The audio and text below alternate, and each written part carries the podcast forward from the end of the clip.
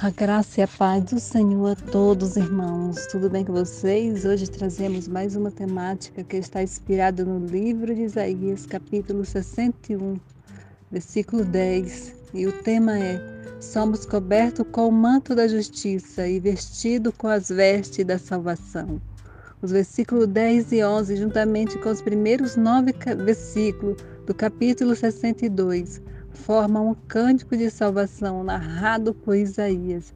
O versículo 10 começa: Regozijar-me-ei, ou seja, alegrar-me-ei muito no Senhor.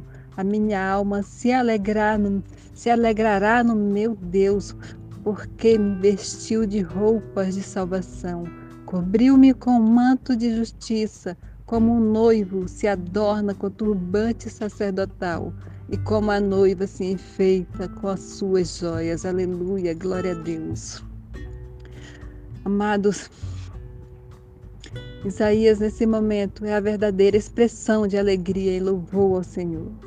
Uma glória e felicidade concedida ao justo, aos que se arrependeram de sua vida de pecado e não desistiram da corrida para receber as roupas da salvação. Isso me lembra muito Paulo na carta de Filipenses, onde ele constantemente cita a frase: Alegrai-vos no Senhor.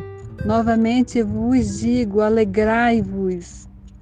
Paulo que ele costuma dizer que no momento de fartura e de escassez, ele sempre estava dando graças ao Senhor sempre estava grato ao Senhor, alegre no Senhor.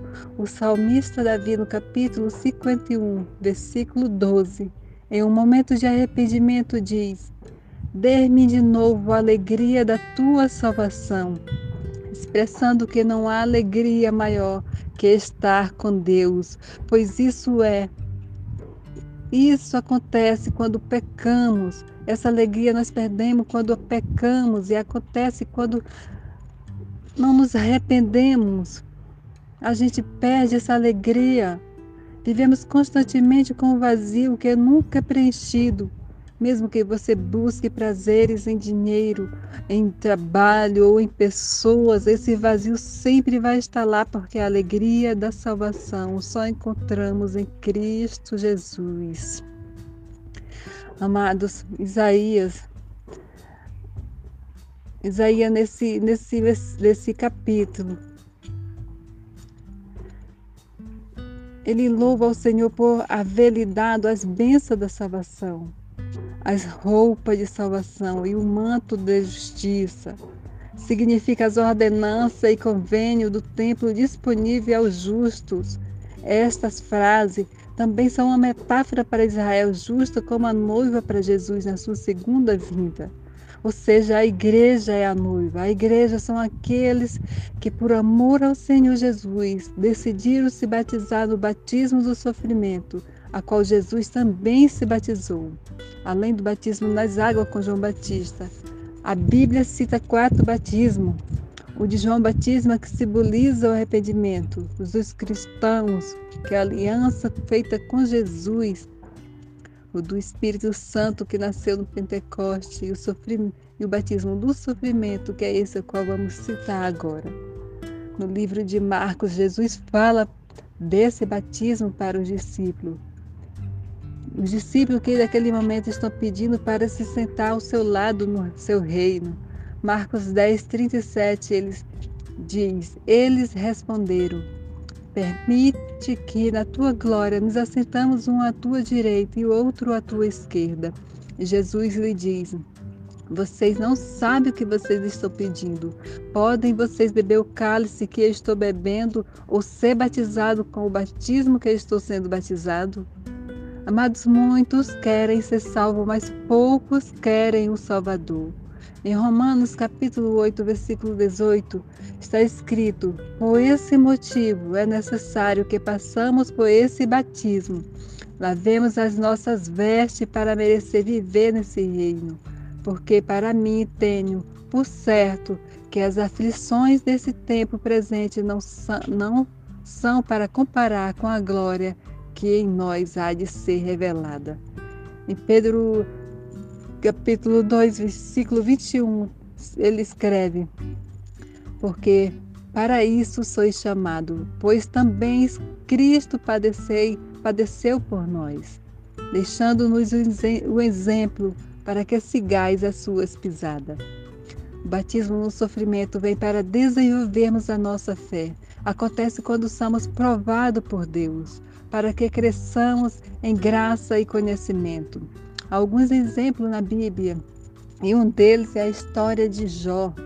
Jó que foi Deus permitiu que o Satanás tocasse em sua vida, para que ele provasse da justiça, o quanto ele era justo e o quanto ele amava o Senhor. E por causa de, dessa, desse amor por Deus, Deus o abençoou duas vezes mais do que ele já era abençoado. Jesus no Getsemane, ele soa sangue o nível de, de peso, de amargura que ele carregava naquele instante, com todos os pecados que ele tinha sobre si. Amados, era tão grande que ele suou sangue. Jesus não venceu a cruz lá na cruz, ele venceu lá no Getsemane, quando ele decidiu não, não obedecer à vontade da sua carne, mas à vontade de Deus. Muitos podem dizer que Jesus, o sofrimento de Jesus não foi tão pesado porque ele era Deus. Jesus, amados, Jesus, ele estava num corpo carnal. Ele, ele passou pelas mesmas dores que nós, pelas mesmas vontades, pelos mesmos medos, pelas mesmas eh, sentimento quando era ofendido, quando era magoado, e mesmo assim ele sabia que o melhor caminho era obedecer a Deus, porque era esse Deus que preenche o vazio, mesmo nos momentos difíceis. Jesus já havia sido batizado nas águas, está lá escrito em Mateus 4, do partir do versículo 13. E ele disse em Lucas capítulo 12, versículo 50. Importa, porém, que eu seja batizado com certo batismo, e como me angustio até que venha se cumprir. Portanto, tinha outro batismo pelo qual Jesus disse que passaria. Era o batismo no sofrimento.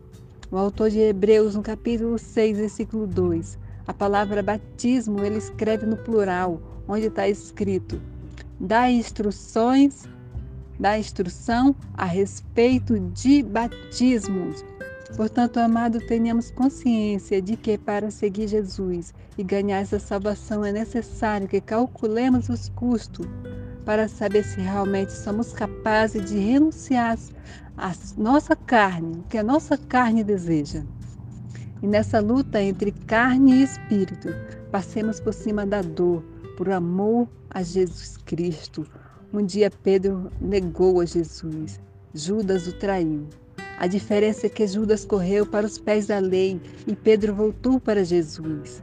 Cresceu espiritualmente e se um dia ele o negou, em outro, em um só culto, ele fez com, que três mil pessoas seguissem Jesus, em um outro, cinco mil. Pedro passou por cima do, seus, do medo dos homens naquele momento que o perseguia os cristãos e da sua própria vontade e deu a sua vida em nome de, de sua fé.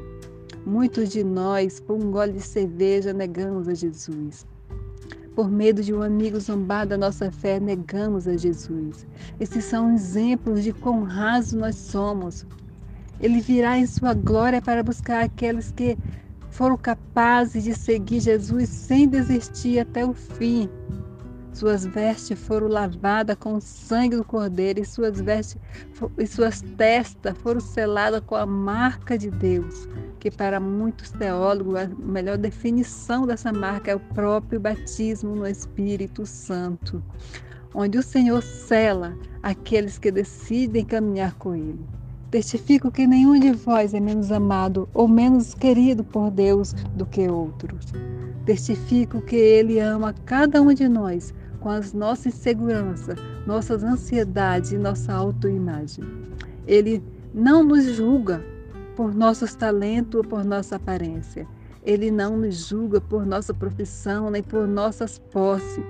Ele torce por cada corredor, alertando-os que a corrida é contra o pecado, não contra os outros. sei que se formos fiéis, seremos cobertos com, esse, com o manto da justiça, confeccionado sobre medida para cada um, vestes branqueada no sangue do Cordeiro.